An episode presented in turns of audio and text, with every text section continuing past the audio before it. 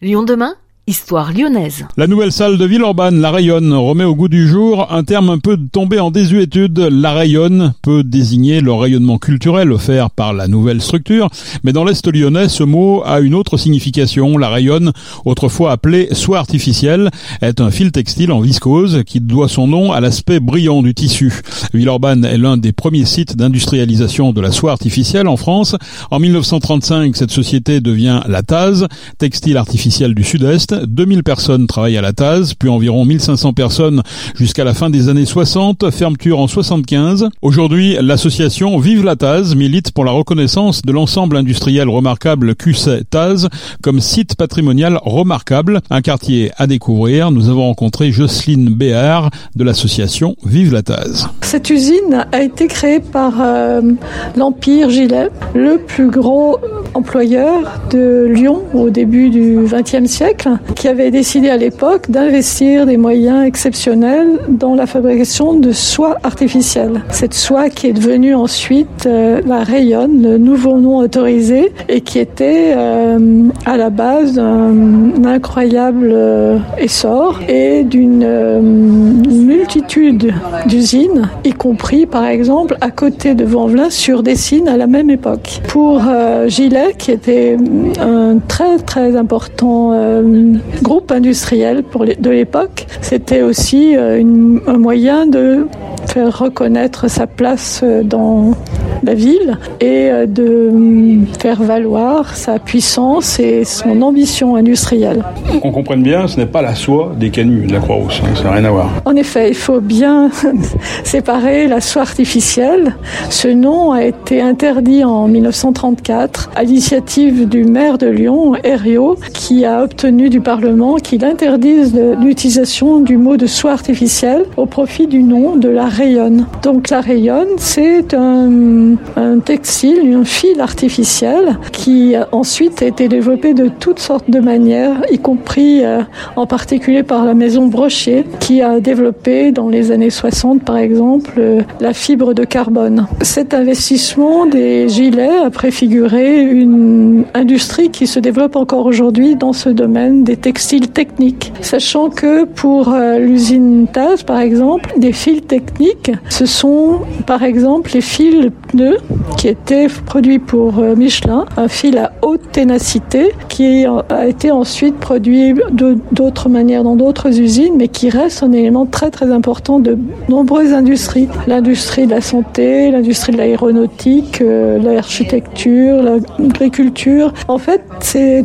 textiles techniques sont maintenant présents pratiquement dans toutes les filières industrielles. Donc Villeurbanne est un petit peu précurseur, on peut dire ça comme ça? On peut dire que les gilets de ce point de vue-là ont été par parmi ceux qui ont misé sur ces nouvelles techniques et ces nouveaux fils. Alors, autour de cette usine, il y avait euh, tout un quartier hein, finalement qui, vivait et qui existe encore aujourd'hui. Ça s'appelle la, cité Taz. Cité Taz sont des cités euh, jardins constituées d'un côté de pavillons. Il y a 70 pavillons, ce qui représente à peu près 300 logements, dans une cité euh, dont les caractéristiques sont assez intéressantes puisqu'en fait, il ne s'agit pas de logements en alignement, mais plutôt d'une sorte de village qui est euh, sillonné de, voies sinueuses et qui donc forme un ensemble vraiment original en termes de cité-jardin. Et puis les grandes cités-tasses qui sont elles-mêmes constituées de trois types de bâtiments de quatre étages qui disposaient tous de jardins ouvriers à proximité. C'est un peu le trait commun de cet ensemble. Il fallait que l'usine soit totalement autonome. Elle était en pleine campagne. Il fallait qu'elle soit isolée parce qu'il s'agissait de manipuler des produits qui sont potentiellement explosifs et en tous les cas dangereux et polluants. Et installé comme ça à la campagne, mais quand même proche de la ville, desservi par un chemin de fer à proximité d'une usine hydraulique très puissante, garantissait à la fois euh, une bonne desserte, une bonne alimentation, une eau abondante et potentiellement donc l'accès à une main d'œuvre de proximité. Dans la réalité, cette usine a toujours fonctionné sur euh, très très largement une main d'œuvre étrangère que parfois l'usine est allée chercher très loin. Sur ces maisons, on peut dire qu'elles ont une architecture quand même très particulière. Oui, je pense qu'il y a vraiment eu au départ hein, une volonté de marquer les esprits par la qualité de l'opération. Peut-être euh, l'usine de Cusset qui déjà dans cet esprit-là avait euh, misé sur un aspect assez monumental, assez recherché. Peut-être que l'usine de Cusset a inspiré les Gilets quand ils ont décidé des aménagements, quand ils ont choisi l'architecte qui a dessiné cet ensemble. Tout cela est très proche de l'usine hydroélectrique de Cusset, hein, le, fameux barrage qui est, je crois, le, premier en France à avoir été, avoir été créé. Au fil de l'eau. Pourquoi, pourquoi il y a une connivence entre les deux, entre ces deux parties?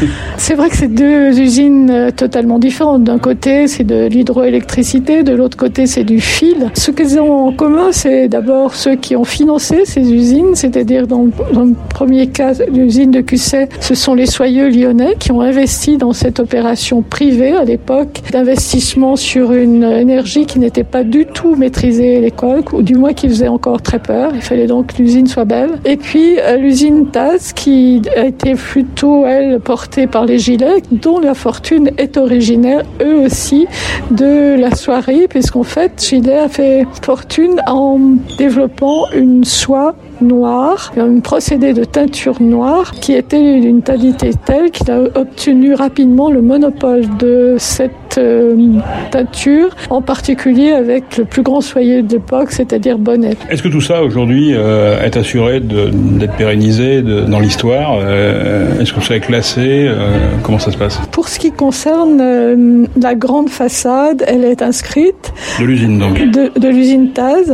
Par contre, l'usine de QC n'est pas du tout classées. Euh, les petites et les grandes cités ne le sont pas non plus. Elles sont un peu protégées par, euh, par la proximité du bâtiment classé. Ce que nous proposons, c'est que, à l'exemple des gratte-ciel à Villeurbanne, cet ensemble industriel que nous jugeons remarquable devienne un site patrimonial remarquable. C'est l'appellation qui est donnée à ces classements qui sont de niveau national et qui sont pris par une commission nationale. Ça suppose naturellement que les collectivités locales, les propriétaires privés, euh, l'ensemble des acteurs de ce, de ce site patrimonial très complexe et très varié euh, s'entendent et, se, et travaillent ensemble dans cette perspective. Est-ce qu'on peut visiter aujourd'hui, que ce soit la cité Taz, le barrage ou, euh, ou le, le, le village? Alors, il y a plusieurs façons de visiter. D'abord, il y a un site internet euh, très riche en documents actuels avec des visites virtuelles euh, sur les différents sites